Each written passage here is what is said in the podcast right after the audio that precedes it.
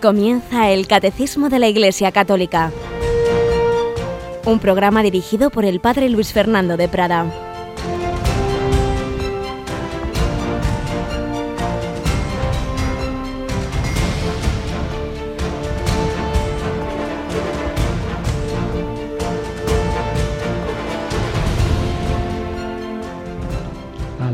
Sean Jesús, María y José. Muy buenos días, queridos amigos, oyentes, querida familia de Radio María.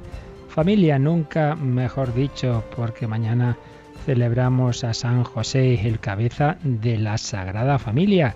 Tenemos aquí en el control a Cristina Rubio. Buenos días, Cris. Muy buenos días, padre. Santo humilde, escondido, pero muy importante, ¿verdad? Sí, además del que muchas veces no, no sabemos muchas cosas y bueno, pues mañana es un buen día para aprender más sobre San José. Pues bien, mañana nosotros también tendremos una programación especial a esta hora. En vez de explicar el catecismo, pues vamos a tener una conferencia sobre la Sagrada Familia, donde aparece ahí San José como cabeza de familia de este profesor que con relativa frecuencia hemos puesto conferencias suyas, don José María Alsina Roca, catedrático ya emérito, y nos va a hablar de la Sagrada Familia. Y a las tres, en lugar de Entre Amigos, tendremos un programa especial en la que podremos escuchar diversos elementos audiovisuales, iba a decir visuales, ¿no? Pero en fin, sí sonoros sobre la figura de San José, alguna pincelada de la hermana Carmen, oraciones, un pequeño reportaje de nuestra compañera Paloma,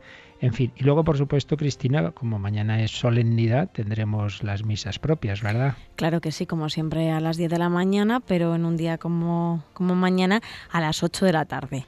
Que no se olviden nuestros oyentes que siempre cuando solemnidad a las 8 de la tarde en Radio María pueden escuchar la Santa Misa. Y lógicamente no, no con un espacio de media hora como de diario de 10 a 10 y media, sino una hora, una hora así como, como lo que está reservado. Y es que eh, tanto en las comunidades en que es festivo como en las que lamentablemente no lo es, no hay que olvidar que San José es solemnidad, es día de precepto, día en que hay que intentar ir a misa y por tanto también en Radio María ofrecemos la Eucaristía. Pero por otro lado, Cristina, estamos ya, como la cuaresma se nos pasa volando, llegamos ya a la quinta semana y eso qué significa en Radio María.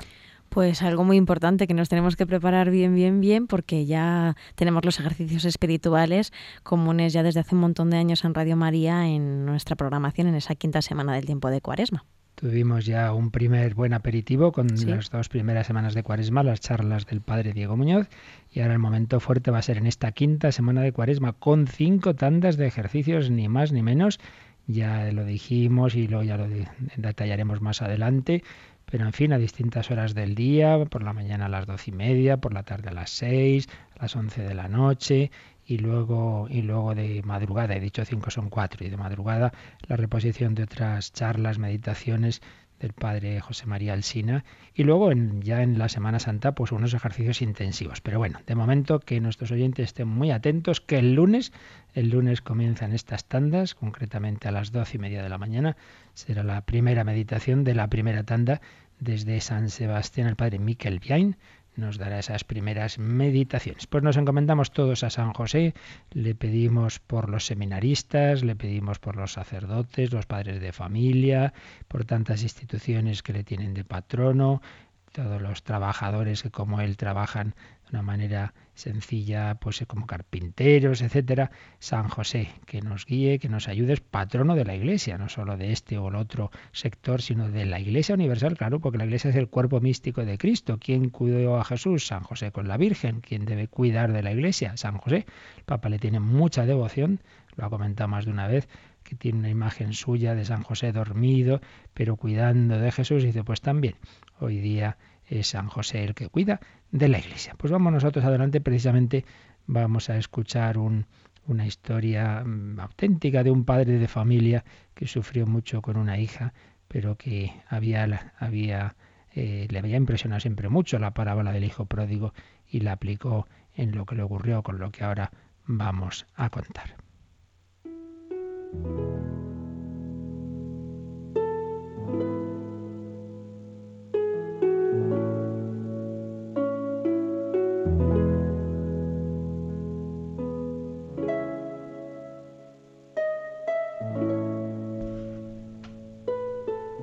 Padre José Julio Martínez contaba en uno de sus artículos que había recibido una larga carta de un caballero cuyo nombre él cambia al, relatarlo para no para guardar el anonimato al que le había impresionado mucho esa vida de Jesús tan bonita que escribió el, propio padre José Julio Martínez, el drama de Jesús, una vida sencilla que yo también la verdad recomiendo mucho. muchas personas le he aconsejado leerla porque cuenta de una manera muy muy bella y que ayuda a la oración la vida de Jesús. Pues bien, le contaba cómo al leer el drama de Jesús pues había ido descubriendo ese corazón de Cristo, sobre todo en esas parábolas de la misericordia como la del Hijo pródigo. Pero Posteriormente, años después, le volvió a escribir muy dolorido, contándole lo que le había ocurrido. Se había quedado viudo y bueno, pues tenía diversos hijos. Le quedaba la hija pequeña, un tesoro, una chica lista, simpática, de grandes cualidades. Y con 20 años se había ido a estudiar a Estados Unidos y es cuando él ya se había quedado viudo y entonces estaba deseando la vuelta de esa hija, pues que al menos unos años antes de casarse le pudiera acompañar pero se llevó el disgusto de que esa chica era seducida por un hombre bastante mayor que ella, millonario, con que le hice grandes promesas y se la llevó fuera de España. Y contra la opinión de todos y, de una manera pues pues en que este hombre se quedó muy preocupado y con razón y con razón por lo que vamos a, ver a continuación. Y es que ocurrió lo siguiente. Vamos a leer de, la carta que le, que le escribió después este padre al, al, padre, este padre de familia, al padre José Julio, cuando dice que cuando esta hija, dos años después de haberse ido, se le declaró, se le declaró un cáncer sin solución. Y entonces ese hombre que decía que tanto la quería, la mandó para casa con una cierta cantidad de dinero, pero no quiso que se quedara con él. Y entonces este padre de familia le escribía al padre José Julio, me tentaba el odio contra el seductor, me tentaba el desprecio hacia Marta en nombre de su hija. Me ha deshonrado, jamás la recibiré en mi casa, pero pobre hija mía. Solo dos años le duró la felicidad, cuando el infame conoció por el médico que ya tenía un cáncer imposible de operar, mandó un empleado con algo de dinero para que nos la trajera a casa en avión. Al recibir el aviso de que venía, mi primera reacción fue esconderme donde no me pudiera encontrar. Pero me acordé de aquel padre que corrió hacia el hijo pródigo cuando aún estaba lejos le abrazó y lo besó sin pedirle cuentas de nada. Una vez en el aeropuerto y oído el aviso de que llegaba el avión en que venía Marta, caminé hacia la recepción de viajeros, procurando ir erguido, presuroso. Los que me vieran pensaría que iba contento para recibir una persona querida que me traería noticias agradables. Nadie sospecharía que llevaba dentro una tragedia desgarradora, recibir triste, enferma, deshonrada, a la que hace dos años recibí aquí mismo como a la mejor hija del mundo. Me acuerdo de aquel padre, aquel padre es Jesús y sigo avanzando erguido, presuroso. Ve, ver a Marta en los viajeros recién llegados, como a ella la abrazo y la beso, como hace dos años, pero ahora hubo algo más. Lloré, lloré yo, lloró ella. Y me pareció que Jesús me decía en secreto, lo has hecho bien, yo siempre lo hago así. Mi cuñada y yo le habíamos preparado la habitación y organizamos nuestros horarios para que nunca se quedara sola. A mí me preocupaba ante todo el estado de su alma. Dos años sin confesar, sin comulgar, sin Dios. Y cuenta a continuación pues cómo le propuso que el párroco que le había dado la primera comunión fuera a verla. Ella de momento lo rechazó varias veces, pero poco a poco esta chica fue evolucionando, releyó aquella vida de Jesús, el drama de Jesús Y en un momento dado le dijo, papá, ahora ya sí, si quieres, puedes llamar al párroco. Llegó pronto, los dejé solos y hablaron durante mucho tiempo.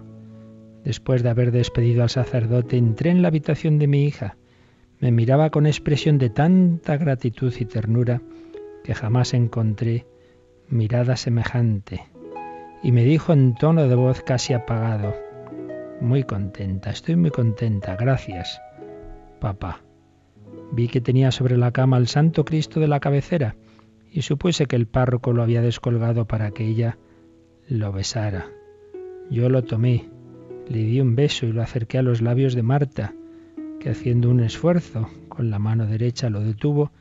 Ante sus ojos le dirijo una mirada amantísima y le dijo con toda el alma, toda el alma que ya se le estaba marchando, Jesús, acuérdate de mí.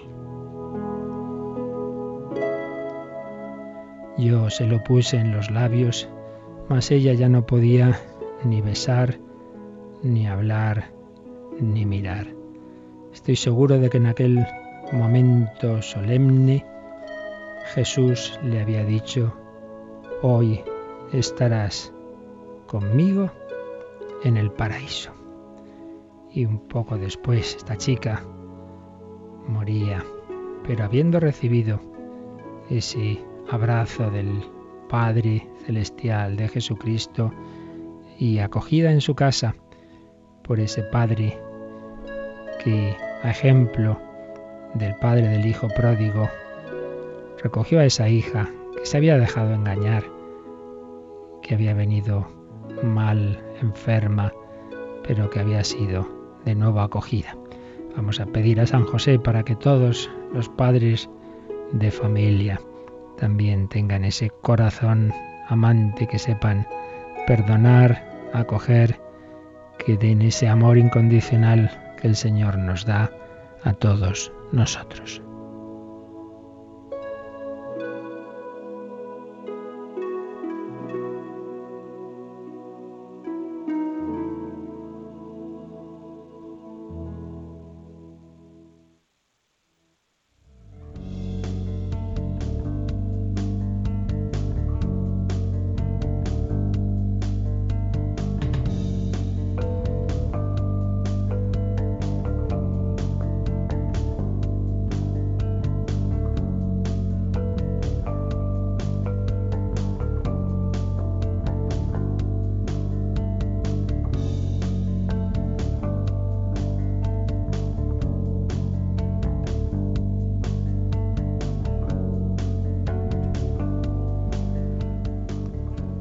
Bueno, pues una bella historia como todas las que nos transmitía Padre José Julio Martínez para que aprendamos desde la realidad, desde el Evangelio, pues cómo vivir en el día a día todas las circunstancias gozosas y dolorosas tantas veces.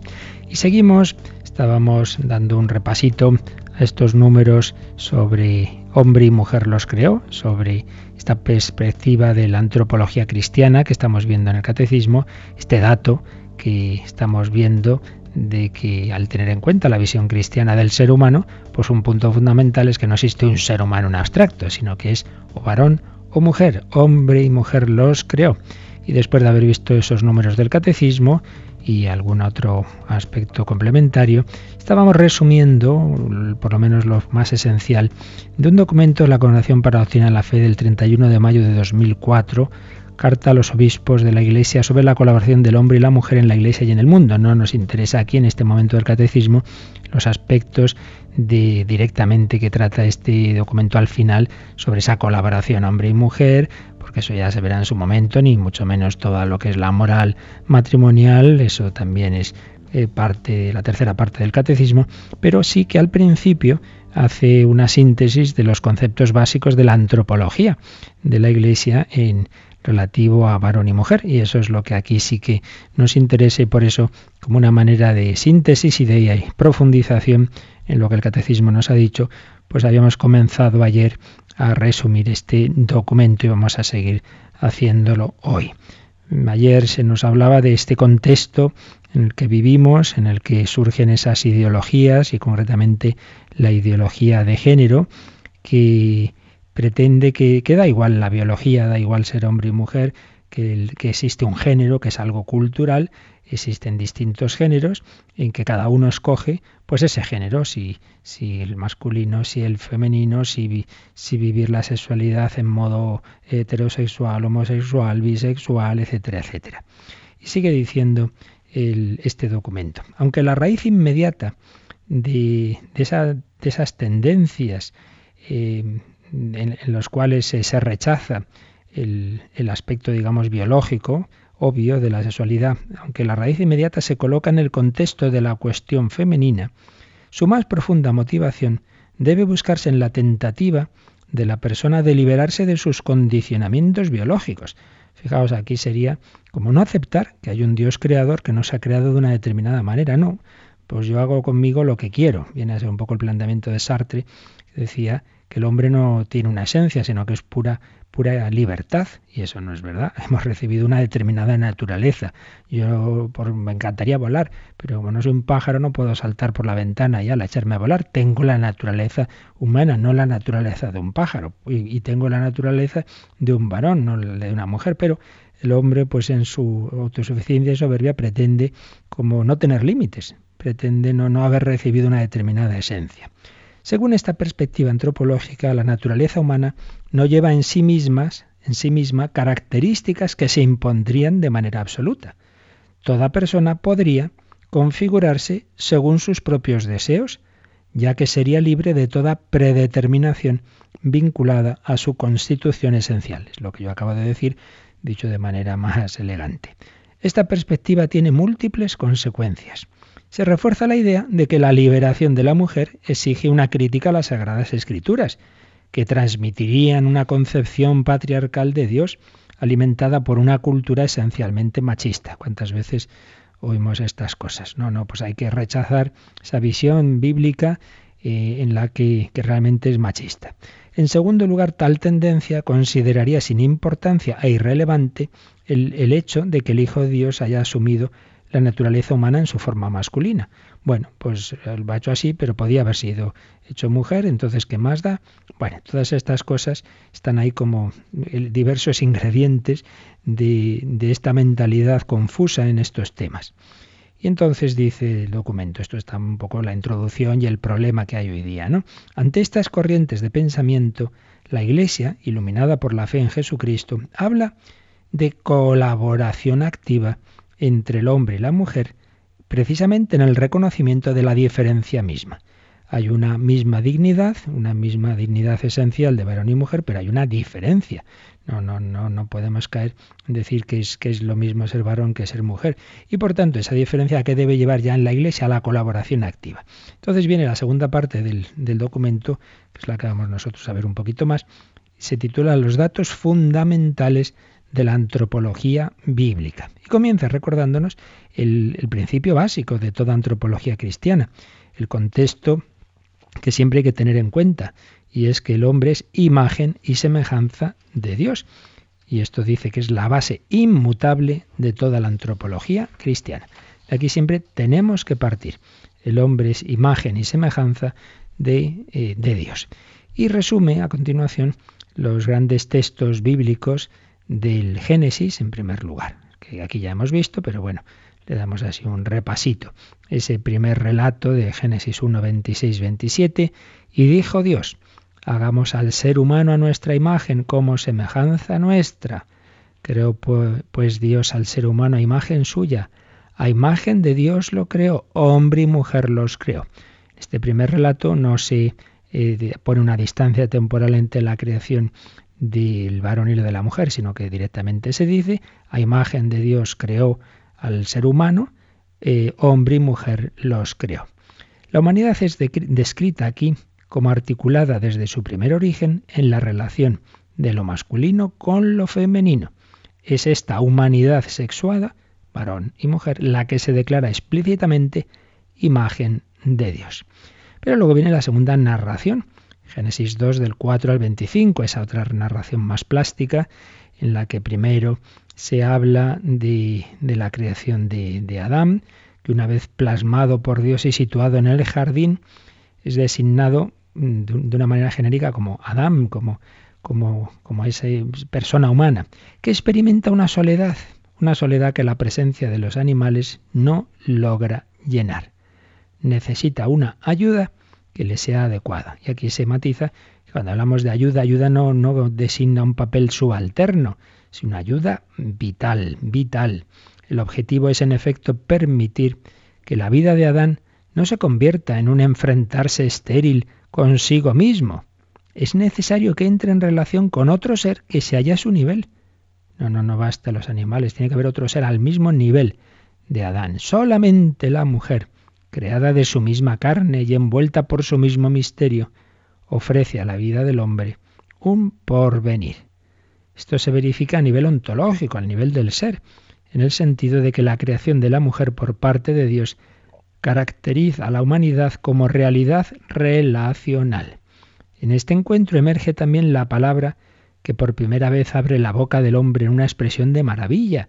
Esta sí que es hueso de mis huesos y carne de mi carne. Y aquí el documento de la Congregación para la Doctrina de la Fe del 31 de mayo de 2004, último año del pontificado de, eh, de Juan Pablo II, eh, entrábamos, pues le citaba a Juan Pablo II que había escrito, la mujer es otro yo en la humanidad común, otro yo en la humanidad común. Desde el principio aparecen el hombre y la mujer como unidad de los dos, y esto significa la superación de la soledad original, en la que el hombre no encontraba una ayuda que fuese semejante a él. ¿Se trata aquí solamente de la ayuda en orden a la acción, a someter la tierra? No, no se trata solo de eso, se trata de la compañera de la vida, con la que el hombre se puede unir como esposa, llegando a ser con ella una sola carne, y abandonando por esto a su padre y a su madre. Esa diferencia vital entre hombre y mujer está orientada a la comunión, a la comunión. Y se añade a continuación que el cuerpo humano, marcado por el sello de la masculinidad o la femineidad, desde el principio tiene un carácter nupcial. ¿Por qué? Porque es capaz de expresar el amor con que el hombre persona se hace don, verificando así el profundo sentido del propio ser y del propio existir. La persona está llamada a hacerse don de sí mismo, como recordábamos ayer, que las personas divinas se, se dan, el Padre se da eh, engendrando al Hijo, el Hijo se da al Padre y el amor de ambos da lugar al Espíritu Santo. Pues también toda persona humana está llamada a hacerse don y hay una forma de ser don que es la expresión corporal del, darse corporalmente, para el cual los cuerpos masculino y femenino están diseñados, por así decir, tienen ya ese carácter nupcial, nupcial. Y, y señalaba Juan Pablo II, en esta peculiaridad suya, el cuerpo es la expresión del espíritu y está llamado a existir en la comunión de las personas a imagen de Dios. Es un aspecto fundamental de la semejanza con la Santísima Trinidad, sigue diciendo el documento, cuyas personas revelan la comunión de amor que existe entre ellas. En la unidad de los dos, el hombre y la mujer, son llamados desde su origen no sólo a existir uno al lado del otro, o simplemente juntos, sino que son llamados a existir recíprocamente el uno para el otro. Fijaos qué, qué idea tan, tan bella. No solamente están llamados a existir uno al lado del otro, a estar juntos, bueno, nos acompañamos por lo menos. No solo eso, sino a existir el uno para el otro. La persona humana se realiza en el don de sí, el varón dándose a la mujer, la mujer dándose al varón. Mutua entrega, mutua donación. El ser humano está hecho para darse. Bien, pues esto nos lo recuerda como principios fundamentales de la antropología que aparecen en esos relatos del Génesis. Pero viene otro paso, claro, en el Génesis y es el pecado original que va a alterar, va a alterar todo. Y entonces nos dice este documento de la Corrección para la Doctrina de la Fe, cuando la humanidad considera a Dios como su enemigo, se pervierte la relación misma entre el hombre y la mujer. Y asimismo, cuando esta relación entre hombre y mujer se deteriora, existe el riesgo de que quede comprometido también el acceso al rostro de Dios. Ya comentábamos ayer que esto lo vemos también que ocurre hoy día. Cuando en una sociedad disminuye la fe, eso repercute enseguida en, en, la vida familiar y matrimonial, se rompen las familias y a su vez familias rotas pues muchas veces dificultan sobre todo para los hijos, el descubrir a Dios, porque si los padres son la primera referencia para encontrarse con Dios y en esos padres no han encontrado ese amor fiel, incondicional, pues eso dificulta. No elimina, por supuesto, nunca del todo el acceso a Dios, pero lo dificulta. Y sabemos que tras el pecado original vienen esas consecuencias negativas para la humanidad y entre ellas dice Dios a Eva, Hacia tu marido irá tu apetencia y él te dominará. ¿Qué se quiere expresar con esto? Pues que ese pecado ha generado, y ya entre varón y mujer, pues una relación muy distinta a la que Dios había querido inicialmente. Dice el documento, será una relación en la que a menudo el amor quedará reducido a pura búsqueda de sí mismo. Una relación que ignora y destruye el amor, reemplazándolo con el yugo de la dominación de un sexo sobre el otro. Se pierden la igualdad, el respeto y el amor que según el diseño originario de Dios exige la relación del hombre y la mujer. Yo aquí también pienso que tantos esfuerzos que se hacen y se deben hacer por evitar tanta violencia que se llaman los medios de comunicación de género, por cierto, con lo cual es una vez más de aceptar estas palabras de esta ideología que no compartimos. Es mejor decir violencia familiar, violencia doméstica. Pues bien, cuando tan, tantos esfuerzos se hacen para evitarla y sigue creciendo, pues es que estas cosas no se arreglan simplemente poniendo más policía, que hay que poner, repito, pero, pero no, no se arreglan ahí, porque si uno está dispuesto le da todo igual y si le detienen o incluso se suicida. No, es que es un tema de fondo, es que si no hay una visión de la persona humana y de las relaciones de entrega y de amor, sino simplemente pues como tanta mentalidad erótica de hoy día, como un dominio sexual, como un mero disfrute o como tenerte a ti a mi servicio, pues claro, esto es el caldo de cultivo para que luego pasen tantas cosas trágicas que ocurren. Pues bien, el documento, después de recordarnos esos textos del Génesis, ya de una manera más sistemática, recoge los datos capitales de la antropología bíblica. En primer lugar, el carácter personal del ser humano, carácter personal del ser humano. El hombre, ya sea varón o mujer, es persona igualmente. Ambos han sido creados a imagen y semejanza del Dios personal.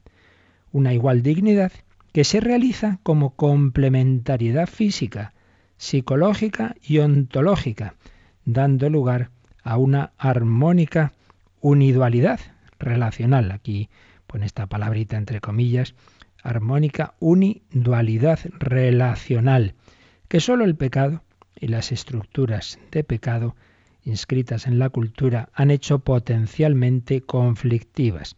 La antropología bíblica sugiere afrontar desde un punto de vista relacional, no competitivo ni de revancha, los problemas que pueden suponer la diferencia de sexos. Así pues, esa idea de como que hubiera siempre que estar en lucha. Pues ha sido sometida la mujer al, varón, pues ahora al revés. Pero hombre, que ni una cosa ni otra, no, no, no veamos las cosas en términos de lucha, con ese, ese trasfondo marxista de que había lucha de clases entre el proletario y el capitalista, pues ahora entre el varón y la mujer. Pues no, no se trata de un enfoque de lucha, sino un enfoque de complementariedad relacional y de auténtico amor. Sigue diciendo el documento, la importancia, nos habla de la importancia y el sentido de la diferencia de los sexos como realidad inscrita profundamente en el hombre y la mujer. La sexualidad caracteriza al hombre y a la mujer no sólo en el plano físico, sino también en el psicológico y espiritual, con su impronta consiguiente en todas sus manifestaciones. Esta no puede ser reducida a un puro e insignificante dato biológico, sino que es un elemento básico de la personalidad, un modo propio de ser, de manifestarse, de comunicarse con los otros, de sentir, expresar y vivir el amor humano. Pues es verdad, es toda una personalidad masculina y femenina en todo, en el modo de manifestarse, de comunicarse, de sentir, de expresar y vivir el amor humano. La criatura humana, en su unidad de alma y cuerpo, está desde el principio, añade el documento, cualificada por la relación con el otro. Esta relación se presenta siempre a la vez como buena y alterada. Como buena por su bondad originaria, declarada por Dios desde el primer momento de la creación, pero también es verdad alterada por la desarmonía entre Dios y la humanidad que surge con el pecado. Pero siempre lo, originario es lo, es lo más importante, es lo fundamental, y esa alteración que viene por el pecado no corresponde al proyecto inicial de Dios. Es una relación buena, pero herida, que necesita ser sanada. Relación buena, pero herida, que necesita ser sanada. ¿Y quién la sana? Pues bien lo sabemos. La redención de Jesucristo, el Hijo de Dios eterno, se hace hombre, viene precisamente a sanar nuestros corazones heridos, viene a darnos esa capacidad de superar la, ruptura, que ha hecho en nosotros y en nuestras relaciones el pecado, y nos viene a dar la capacidad de amar. El amor divino se ha hecho humano, ha nacido en Belén, ha muerto en la cruz, nos da el Espíritu Santo para darnos la capacidad de volver a amar como en el plan originario de Dios, que sea posible un amor para toda la vida en el matrimonio, también en otras vocaciones, como la consagrada, pero todo ello por la fuerza del Espíritu Santo. Dios había creado al hombre en esa capacidad de entrega y de amor, el pecado ha dejado todo ese plan muy tocado, pero es más fuerte la fuerza del, Espíritu Santo, donde abundó el pecado, sobreabundó la gracia. Y aquí pues viene a continuación una síntesis de ese plan de Dios a través del Antiguo Testamento y luego para llegar al Nuevo Testamento donde Jesucristo pues nos manifiesta de nuevo su amor. Vamos a pensarlo un poquito y precisamente escuchando una canción sobre el amor, el amor que nace en Jesucristo, el amor que quiere entrar en nuestros corazones y que ahora sí se lo pedimos nosotros al Señor.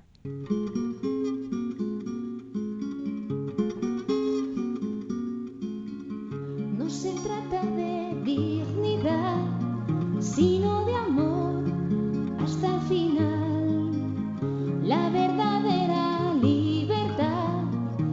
es el amor que siempre da, porque amor no es decir te quiero, sino en silencio llevar la cruz. Porque amor no es decir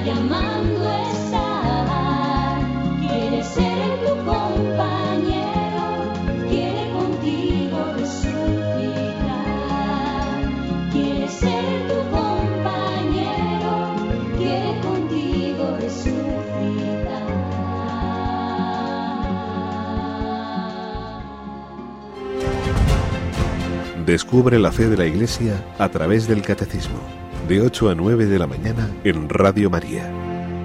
El amor quiere ser tu compañero.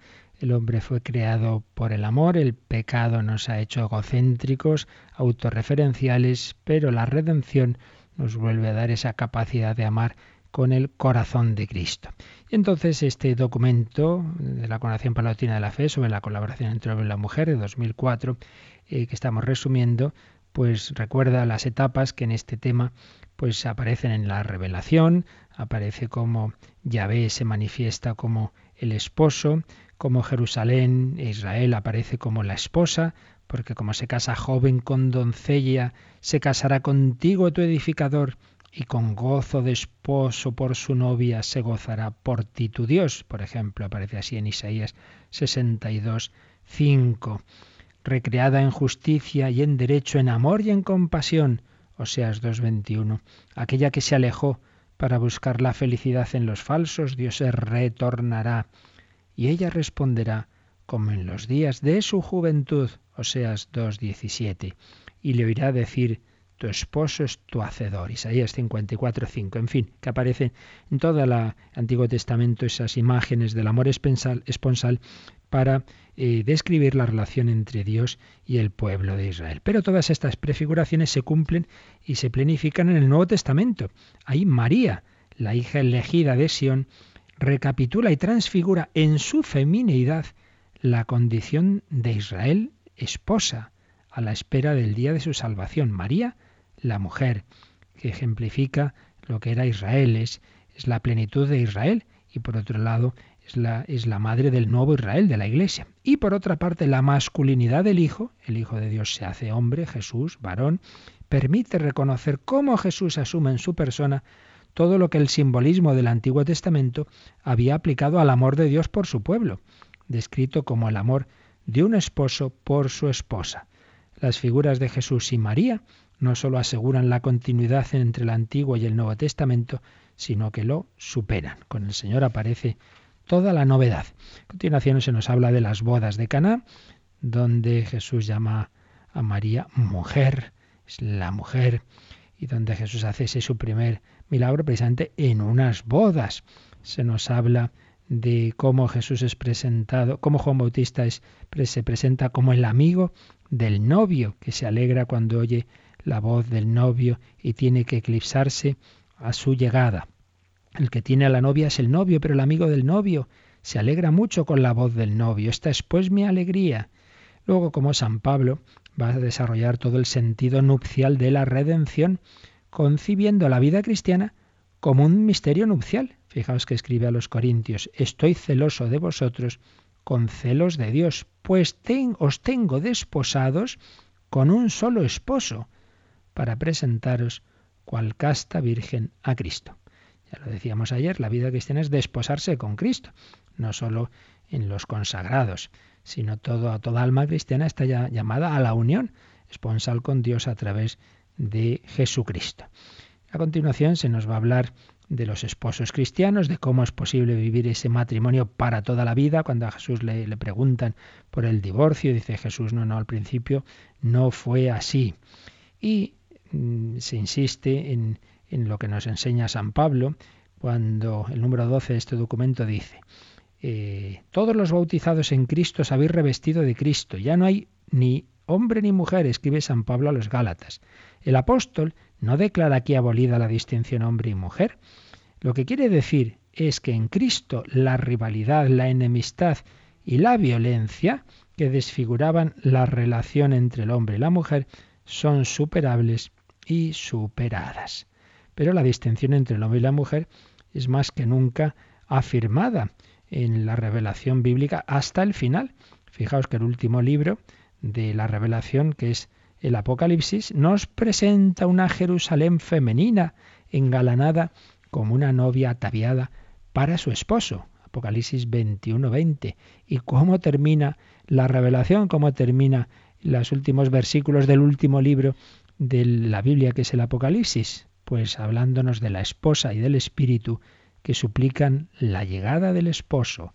Ven, Señor Jesús. Por tanto, eh, termina este, este apartado segundo de este documento de la Convención para la Acción la Fe diciendo que lo masculino y femenino son así revelados como pertenecientes ontológicamente a la creación y destinados a perdurar más allá del tiempo presente. También en el cielo seremos varón o mujer. Ignacio de Loyola seguirá siendo Ignacio de Loyola distinto a Teresa de Jesús, obviamente. Evidentemente en una forma transfigurada. De este modo caracterizan el amor que no acaba nunca.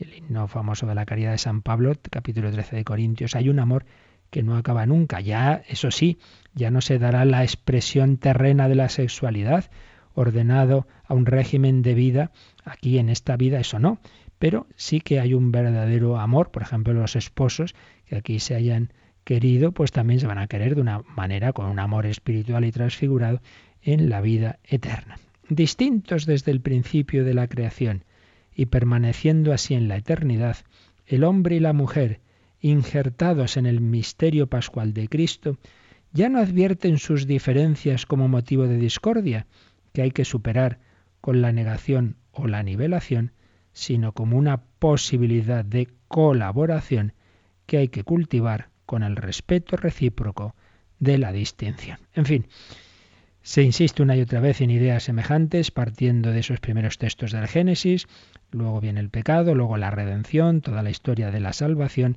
y toda esa vida cristiana que se nos presenta en los Evangelios, en San Pablo y como vemos en toda la revelación. Estos son los datos eh, de la antropología que aparece, que resume, de la antropología bíblica, que resume este documento la Conacción Palatina de la Fe. Luego viene un tercer capítulo, la actualidad de los valores femeninos en la sociedad, y un cuarto, la actualidad de los valores femeninos en la vida de la Iglesia, pero aquí solo nos interesaba, para la parte que estamos del catecismo, recoger esos datos básicos de la antropología bíblica.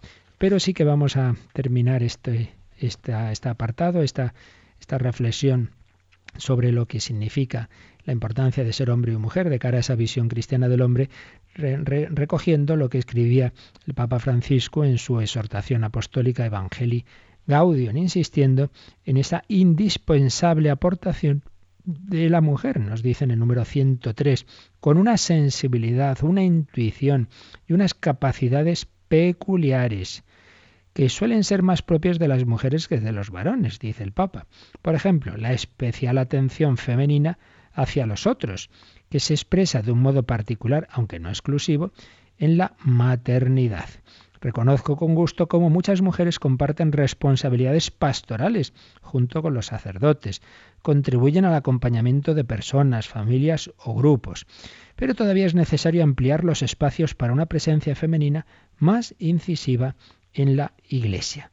Porque el genio femenino, una expresión muy bella que usaba mucho Juan Pablo II, que recordad escribió la carta de las, para las mujeres, Mulieres Dignitatem, y era, dio también un paso de gigante en, la valoración de, la mujer en la vida de la Iglesia. Y usaba esa expresión que aquí repite el Papa Francisco, porque el genio femenino es necesario en todas las expresiones de la vida social. Se ha de garantizar la presencia de las mujeres también en el ámbito eh, laboral y en los diversos lugares donde se toman las decisiones importantes, tanto en la Iglesia como en las estructuras sociales. A continuación, número 104, el Papa dice que eso no tiene que ver con la estructura jerárquica de la Iglesia. El sacerdocio reservado a los varones, como, como, signo de Cristo esposo que se entrega en la Eucaristía, es una cuestión que no se pone en discusión, eso es otra cosa. Pero puede volverse particularmente conflictiva si se identifica demasiado la potestad sacramental con el poder. Una cosa es que el sacerdocio, que es un sacramento que Cristo ha querido dar a los varones, no quiere decir que eso tenga ese poder, eh, eh genere una desigualdad eh, entre hombre y mujer, porque esa, esa potestad sacerdotal está en el ámbito de la función, no de la dignidad ni de la santidad. O sea, uno no es más digno o más santo por ser sacerdote, ¿no? Desde luego ha habido muchas mujeres y no solo religiosas, sino laicas también, más santas que los obispos que han tenido en su época, no nos faltaría más, y que los sacerdotes, porque la gran dignidad del cristiano le viene del bautismo. Bueno, pues esto lo podemos leer en números 103, 104 de Evangelii Gaudium y al final del 104 el Papa recuerda que precisamente es una mujer, María, más importante que los obispos. Aun cuando la función del sacerdocio ministerial se considere jerárquica, está ordenada a la santidad de los miembros del cuerpo místico de Cristo. Bueno, esto aquí simplemente un poco como hacerlo, hacer una mención a ello, pero aquí en esta parte del catecismo, repito, lo que nos interesaba era recoger esos datos de, la antropología, eh, porque ya lo demás, pues, por ejemplo, este punto, ¿no? De, del sacerdocio reservado a, las mujeres, a los varones, etcétera, no corresponde tocarlo aquí ya en su momento, pero bueno, hemos hecho ya una alusión a ello. Y vamos a dejarlo aquí, Cristina, porque teníamos pendientes varias preguntas de estos días y las que puedan llegar hoy, y así pues terminamos este apartado y damos lugar ahora a quienes deseen hacer alguna consulta y ya el eh, próximo día eh, avanzaremos y nos iremos al siguiente apartado del catecismo.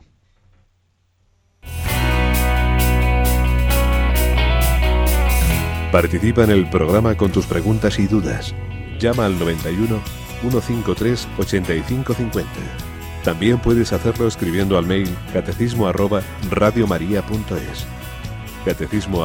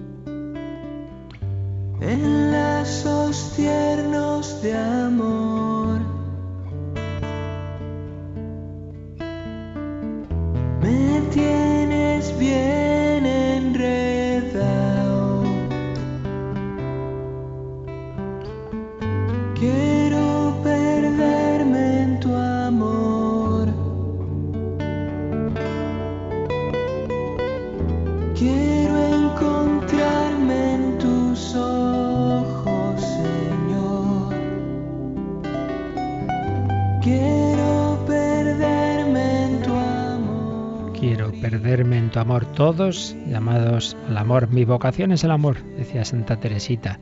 Luego esa vocación al amor y al don de uno mismo se puede vivir en el matrimonio, se puede vivir en la vida consagrada, se puede vivir en medio del mundo, incluso sin haber entrado en una determinada congregación, pero tantas personas que digamos externamente diríamos solteras, pero solteras en el sentido cristiano quiere decir también que unidas a Dios hacen el bien a su alrededor en la parroquia, en la catequesis, los más necesitados y por tanto también una vocación al amor, una vocación a no quedarse encerrado en uno mismo. En fin, distintas formas, sacerdocio, vida consagrada, eh, de una manera pública, de una manera eh, privada, eh, matrimonio, pero siempre una persona con la conciencia de que está llamada a darse.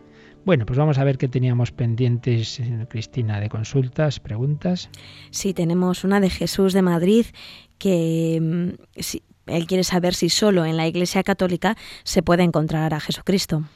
Bueno, vamos a ver, según lo que se quiere decir con eso, si quiere decir que únicamente eso, entrando, eh, eh, digamos, en la iglesia explícitamente, uno puede encontrar con el Señor, no, porque la, la, experiencia es de tantos, pues por San Pablo, sin ir más lejos, ¿no? Saulo, pues no se encuentra precisamente con el Señor en la iglesia, sino cuando va a encarcelar cristianos, se lo encuentra en el camino de Damasco. Cristo no, no queda limitado a nada, pero pero es verdad que Jesucristo, que está que puede actuar por su espíritu en, cualquier lugar, como es lógico, eh, del universo sin atarse a, nada, ni siquiera a la iglesia que la ha fundado, pero sí que es verdad que él ha fundado esa iglesia para que el camino ordinario de comunicación con él sea ahí, a través de la iglesia. Por eso, ¿qué hace el Señor una vez que convierte a Saulo?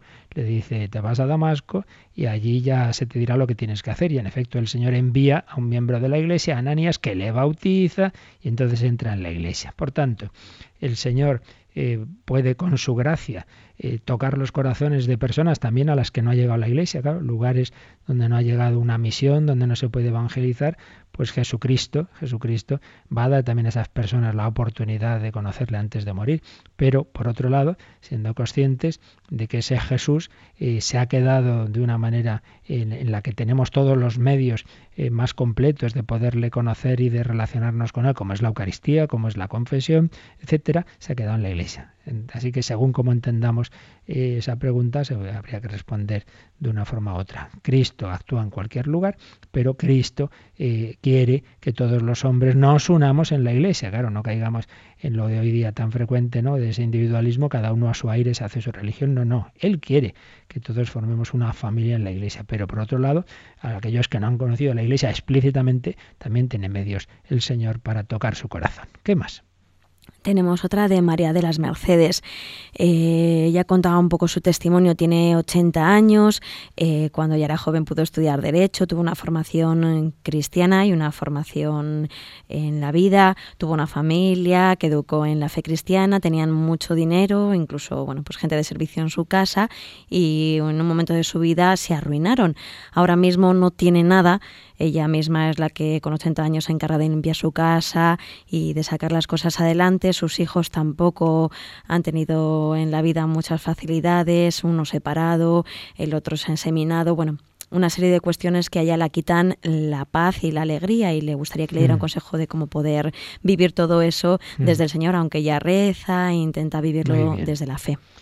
Bueno, por supuesto, en primer lugar entendemos y comprendemos en situaciones difíciles, cuando uno siempre ha estado en una situación de dificultad, es más fácil que cuando, en efecto, cuando uno estaba acostumbrado a esa situación y luego, pues, o sea, que eh, nos hacemos cargo, eh, querida María de las Mercedes, y entendemos una situación difícil.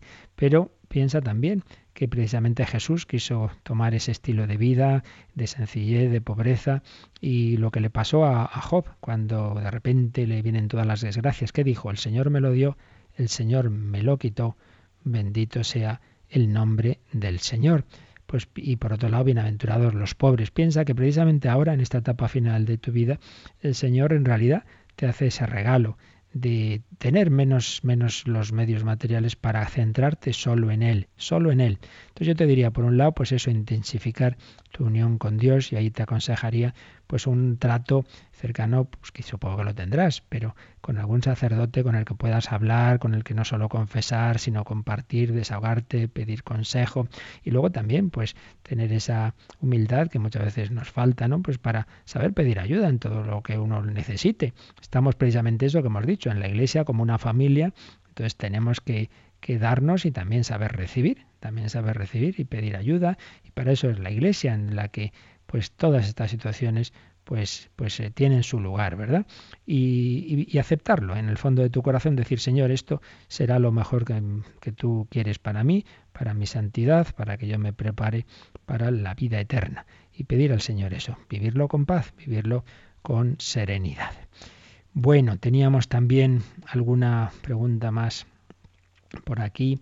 Eh, por ejemplo, sí, bueno, la verdad es que yo muchas veces recibo preguntas no tienen nada que ver con lo que explicamos y, bueno, pues si podemos las respondemos, pero comprender que muchas veces son infinidad de correos de mil temas que unidos a las otras mil tareas que un servidor tiene no, no, no me da la vida. Y yo supongo que habrá más sacerdotes y más lugares donde se puedan consultar tantas cosas, ¿no? A veces algunos parece que Radio María es el único sitio donde donde, donde preguntar. pero, pero bueno, en la medida en que podamos lo respondemos. Por ejemplo, tenía yo un correo de, de, Rosa que dice que, claro, cuando va a misa, que, es estupendo, pero que se dice mucho que somos pecadores, que, que siempre se nombra el pecado, yo no me siento bien, eh, ni luego, no, luego comprender que se nos diga tanto lo del pecado, etcétera. Bueno, yo en primer lugar creo que, a lo mejor tú te estás fijando demasiado en ese punto. Se nombra mucho más eh, en la liturgia y en todos los elementos de la iglesia, se nombran más otras realidades que el pecado. El amor de Dios, la Trinidad, Jesucristo, la Virgen. Yo, yo creo que no es que no es eso lo principal, ni mucho menos el que somos pecadores. Pero, por otro lado, nuestra relación con ese Dios que es amor y que es misericordia tiene que estar fundada en la verdad y la verdad es nuestra limitación y también es la limitación del pecado, es la, parábola del fariseo y el publicano. Pues el fariseo se cree muy bueno, entonces claro, no pide perdón a Dios. El publicano sí es consciente de sus pecados y dice, oh Dios, ten compasión de este pecador. Pero es que además es muy distinto eh, asumir el propio pecado cuando uno se dirige a un Dios justiciero, un Dios que va a regañar, y en cambio cuando lo hace a ese Dios que, se nos ha mostrado como veíamos al principio, como el Padre del Hijo pródigo, es decir, que está deseando abrazarnos y curarnos en nuestra debilidad. Entonces, reconocer el pecado sabiendo que Dios está deseando curarnos y perdonarnos no tiene que ser nada traumático, al revés. Es, es como el que va al médico, si la herida ya sé que la tengo, pero al médico voy a que me cure, pues yo voy a presentarle al Señor mis heridas para que me cure.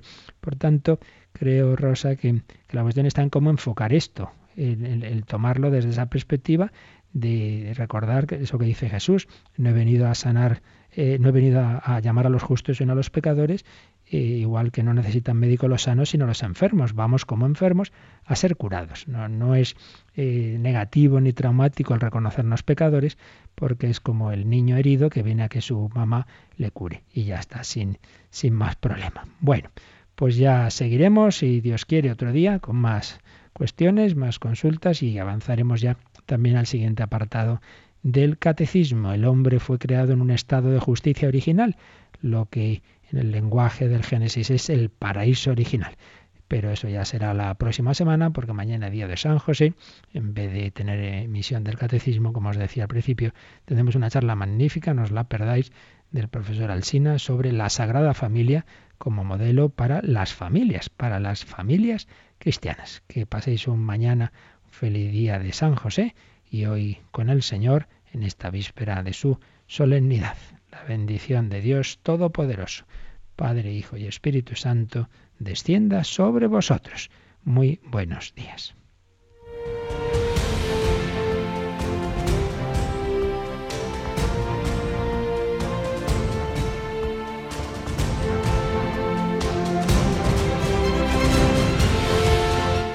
Han escuchado en Radio María el Catecismo de la Iglesia Católica, un programa dirigido por el Padre Luis Fernando de Prada.